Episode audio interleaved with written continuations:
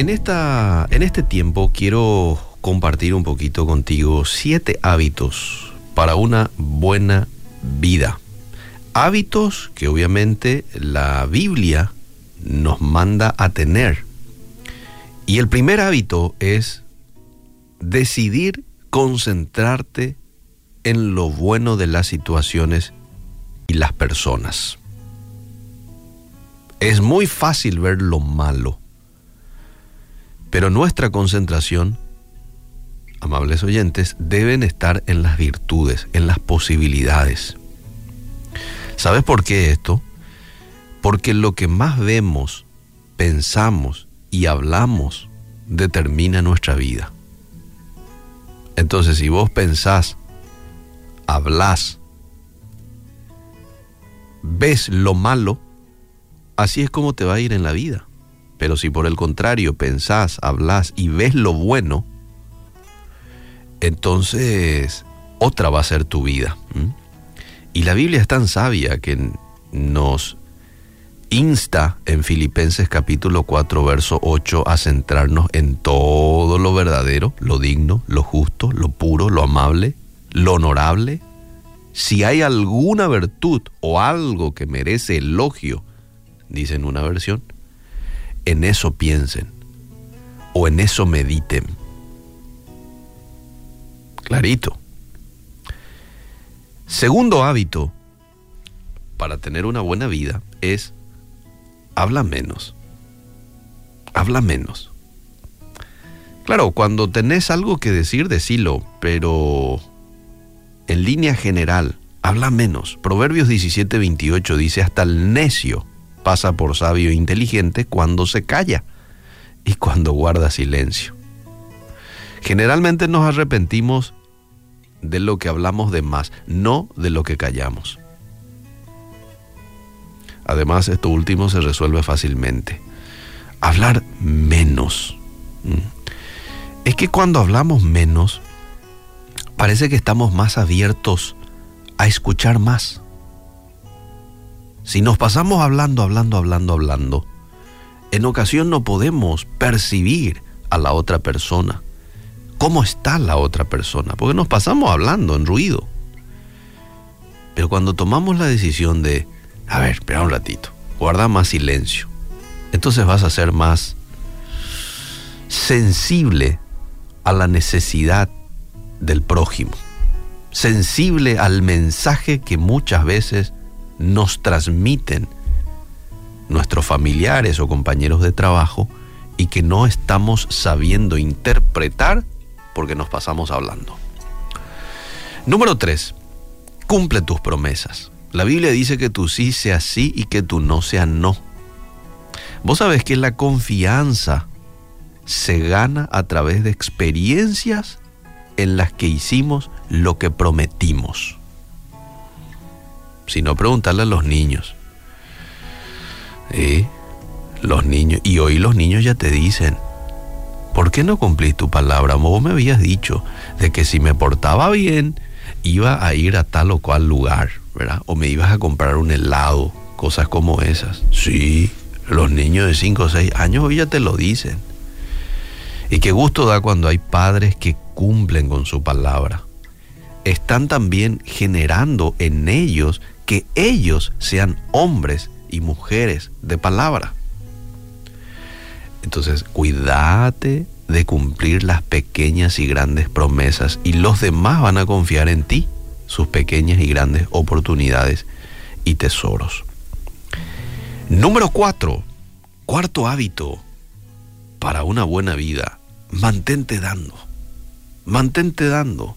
Esta vida es una siembra constante. Quieras o no, estás sembrando algo. Al no hacer nada, también estás sembrando algo. ¿Mm?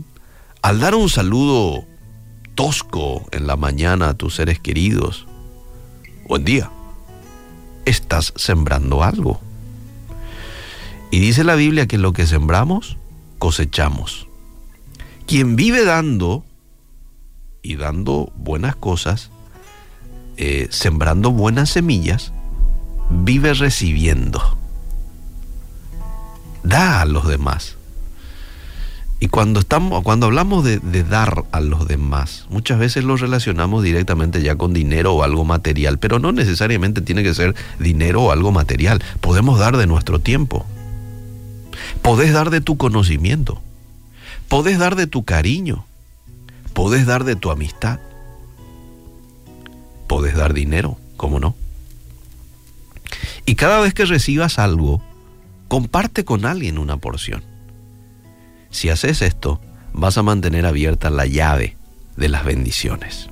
Proverbios 11:25. El que es generoso, progresa. El que siembra, también cosecha. Muy importante. Mantenerse dando. Decirle hoy al Señor, Dios, hoy quiero dar y dar buenas cosas. Hoy quiero sembrar buenas semillas en mi casa, en mi trabajo, en la calle. Te vas a cruzar con alguien que necesita algo. Estoy seguro. Te vas a cruzar con alguien que necesita más que vos hoy. Porque quizás uno a la hora de dar dice, no, pero yo tampoco no estoy muy bien este, económicamente o emocionalmente. Bueno, alguien hay que está más necesitado que vos. Y dalo, dalo. Hoy tenés la oportunidad de dar. Número 5, persevera. Esto, esta es una evidencia de madurez, la perseverancia. Es muy fácil decir voy a hacer tal cosa. Voy a... Eh, y uno toma a veces decisiones. Voy a empezar a orar, a leer mi Biblia. Pero mucho más importante que esa decisión que uno puede tomar es perseverar en el tiempo. Perseverar no importando las circunstancias, no importando el cansancio. El apóstol Pablo les dice a los de los cristianos de Galacia, no nos cansemos pues de hacer el bien, porque a su tiempo segaremos si no desmayamos. Persevera, persevera. Y cuando te canses, Puedes descansar un ratito, ¿sí? pero sin salirte del camino. Ahí nomás, descansa un ratito y continúa, seguí perseverando. Palabras de Dios a Josué, yo te pido que seas fuerte y valiente, que no te desanimes, no tengas miedo, porque yo soy tu Dios que te voy a ayudar por donde quiera que vayas. Josué estaba ante un, un desafío muy interesante estaba ante un nuevo emprendimiento, guiar al pueblo de Israel rumbo a la tierra prometida y ser nada más y nada menos que el reemplazante, el que iba a continuar la obra que ya había empezado Moisés. No era poca cosa. La tarea de Josué, y aquí Dios le dice, yo te pido que seas fuerte, que seas valiente, que no te desanimes, sabiendo de que yo voy a estar contigo. Número 6. Expresa amor a los tuyos. Abraza a tus hijos, besa a tu pareja, escríbeles una nota. Diles textualmente te amo. Escúchalos. Nadie nos enamoramos de lo que otro siente por nosotros, sino de cómo expresa lo que siente. Y número 7. No permitas que pase un día sin hablar con Dios. Ay, Dios es la persona más especial con la cual nosotros podemos hoy contar. Nadie te ama más, oyente. Nadie te perdona tanto, nadie te da tantas oportunidades, nadie está dispuesto a escucharte siempre y nadie ha dado su vida por ti. Solo Jesús. ¿Mm? Solo Jesús. Así que, bueno, estos son los siete hábitos que quería compartir contigo en esta mañana para disfrutar de una buena vida.